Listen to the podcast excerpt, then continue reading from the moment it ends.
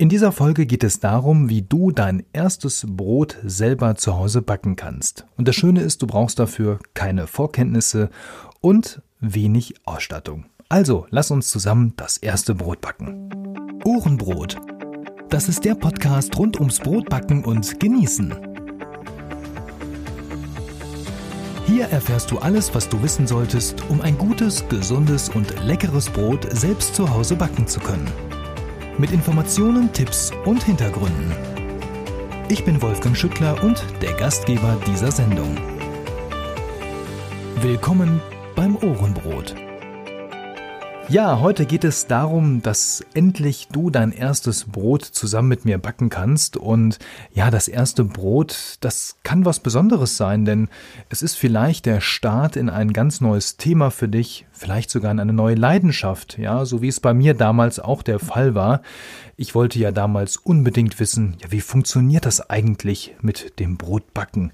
Ja, wie entsteht denn überhaupt so ein Brot? Was muss ich dafür tun? Welche Zutaten stecken da drin? Und wie funktioniert eigentlich dieser gesamte Prozess?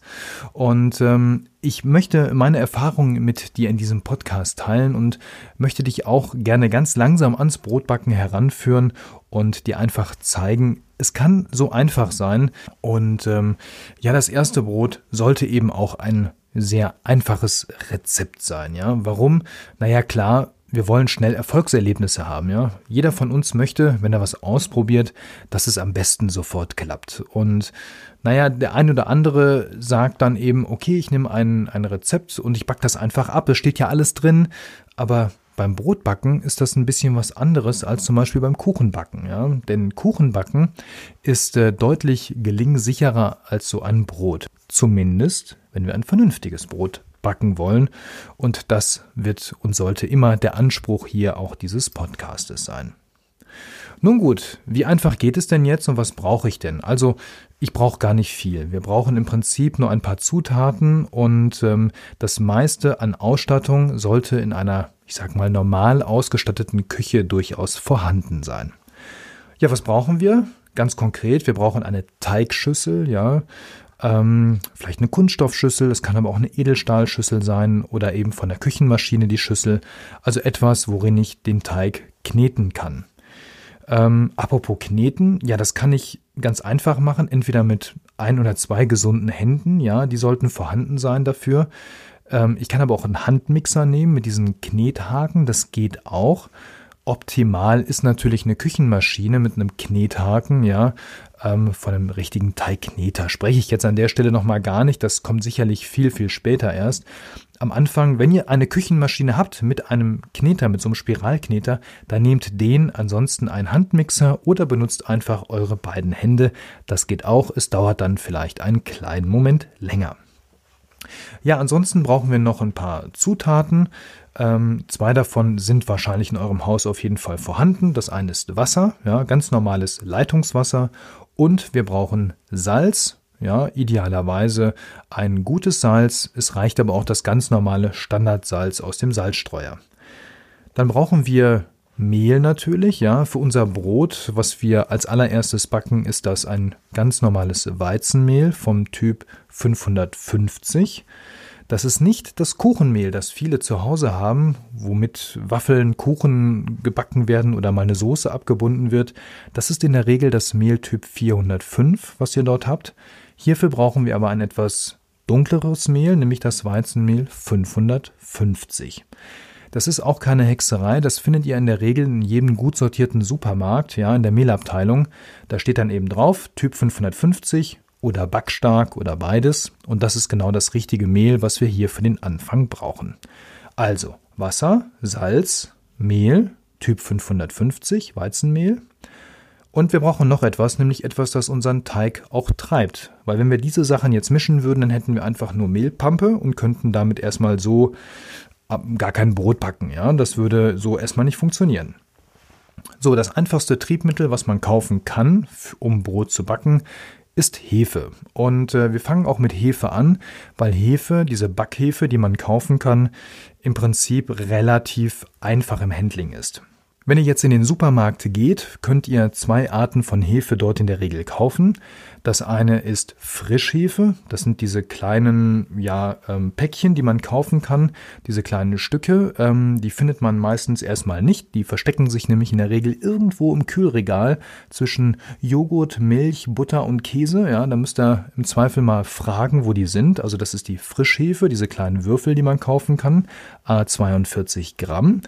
Oder es gibt die Trockenbackhefe, die findet man bei den Backzutaten, das sind diese kleinen Tütchen.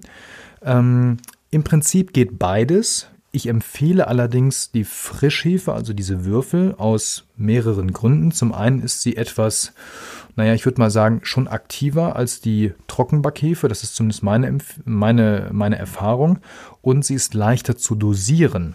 Denn wir werden relativ wenig Hefe einsetzen und ähm, bei der Trockenhefe ist es so, wenn ich als Beispiel 15 Gramm Frischhefe für ein Rezept bräuchte, dann brauche ich nur 5 Gramm Trockenhefe. Ja, also immer so ein Verhältnis 1 zu 3. Ja, also ein Teil Trockenhefe entspricht drei Teilen Frischhefe.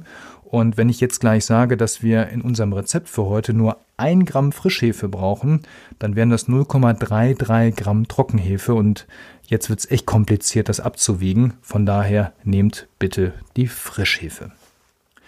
Ja, das war's schon an Zutaten, also Weizenmehl, Hefe, Salz und Wasser. Mehr brauchen wir nicht. Dann brauchen wir noch ein Tuch zum Abdecken nachher für unseren Teigling. Noch besser wäre, weil wir auch hier für das Rezept, was wir anwenden, relativ viel Zeit brauchen, eine Plastiktüte, in der ihr eine Schüssel komplett reinstellen könnt. Ja, das kann entweder eine normale Tüte sein oder ein Müllbeutel, ein frischer natürlich. Ja, also das geht auch wunderbar.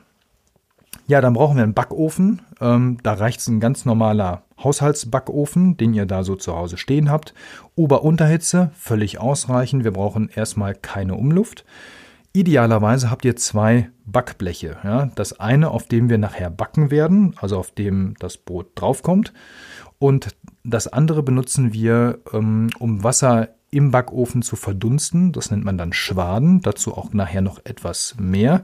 Und das könnten wir auf dem zweiten Blech ganz gut machen. Kleiner Hinweis, das zweite Blech wird dadurch etwas in Mitleidenschaft gezogen, also ja, vielleicht schafft ihr euch dann auf Dauer da auch nochmal ein separates Blech für an. Ja, dazu brauchen wir noch einen Wasserkocher oder eben einen Topf, womit wir dann das Wasser erhitzen können, was wir später da in den Ofen reinkippen. Ja, dann geht's los. Jetzt habe ich alle Zutaten, ich habe alles an Zubehörartikel. Jetzt brauche ich eigentlich nur ein Rezept. Wenn ihr jetzt auf die Suche geht, ja, und sucht nach äh, Weißbrot, ja, oder Weizenbrot, dann werdet ihr ganz schnell auf verschiedenen Plattformen verschiedene Rezepte finden. Und der eine oder andere weiß vielleicht noch, naja, irgendwie so ein Kilo Mehl oder ein halbes Kilo Mehl, ein Würfel Hefe kann ich zusammenrühren mit Wasser, ein bisschen Salz dazu, dann warte ich irgendwie eine halbe Stunde, Stunde, dann habe ich so einen riesen aufgeblähten Teigklumpen, den kann ich in den Ofen legen und dann kommt am Ende ja, sowas ähnliches wie ein Brot raus. Ja. Aber ganz ehrlich, das ist kein Brot. Das, wenn ich einen ganzen Würfel Hefe und ein Päckchen Mehl zusammen vermische, ja, dann ist das eher eine Mehlexplosion, aber es ist kein Brot. Also wir brauchen was anderes. Wir brauchen ein, ein gutes Rezept, ja, ein gutes Rezept für unser erstes gutes, richtiges Brot. An der Stelle möchte ich direkt vorwegnehmen, ich äh, biete gar kein eigenes Rezept jetzt hierfür an. Warum? Ganz einfach. Es gibt so viele gute Rezepte da draußen, die schon andere entworfen und weiterentwickelt haben. Da brauche ich gar kein eigenes zu entwerfen. Ich verweise sehr, sehr gerne auf sehr gute Blogs oder Bücher, die eben entsprechend gute Rezepte beinhalten. Für unser heutiges erstes Brot verweise ich daher auf den Brotbackblogger Brotdoc, ja, so nennt er sich. Dahinter verbirgt sich Dr. Björn Hollensteiner. Er selber ist Hausarzt in Haltern im Münsterland und äh, backt schon seit vielen Jahren, hat einen sehr erfolgreichen Blog, ist einer der führenden Brotback-Blogger hier im deutschsprachigen Raum.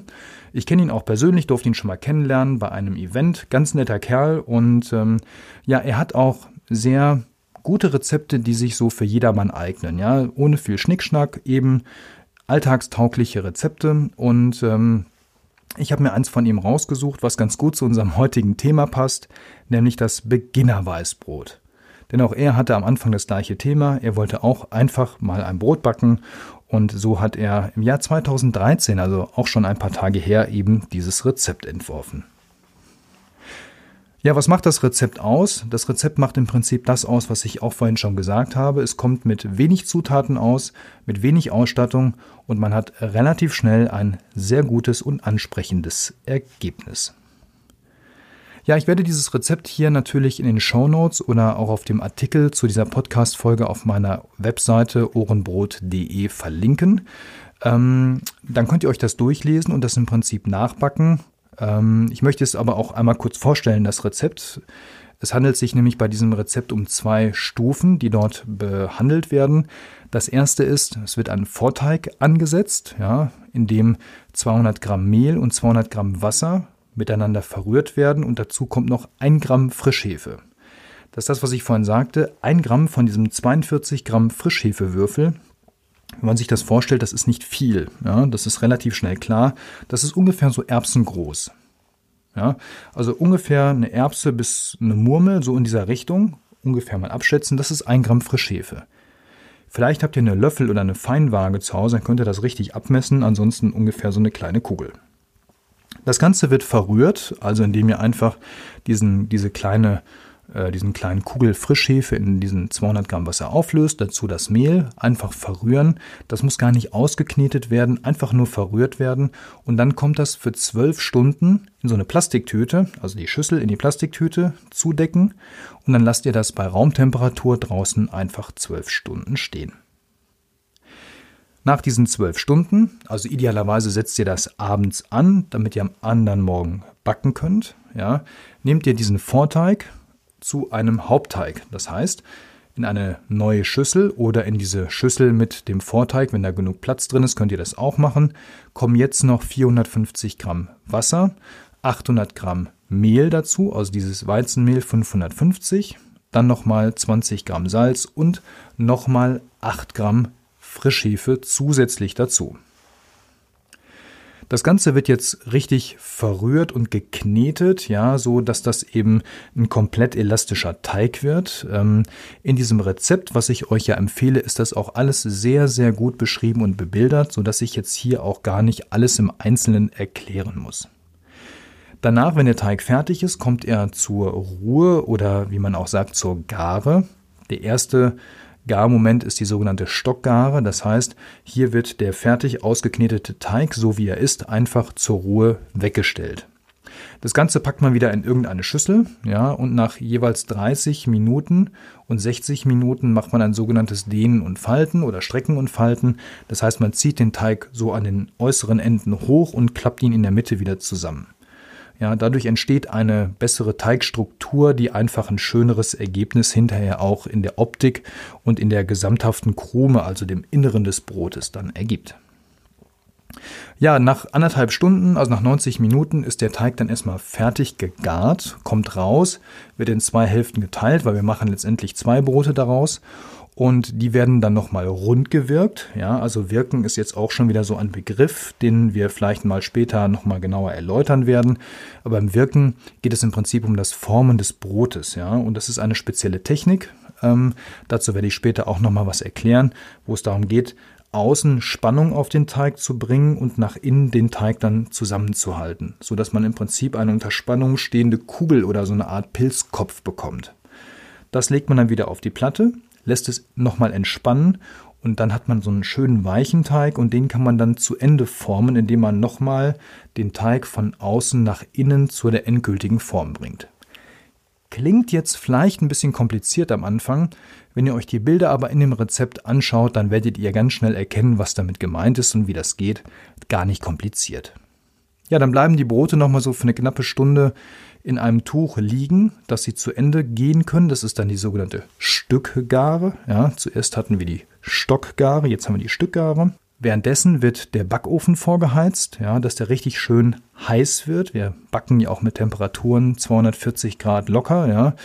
Und ähm, nach den 50 Minuten, wenn die Brote wirklich in der sogenannten Vollgare stehen, dann kommen sie auf ein Blech, werden nochmal eingeschnitten kommen dann in den Ofen. ja, auf die mittlere Schiene.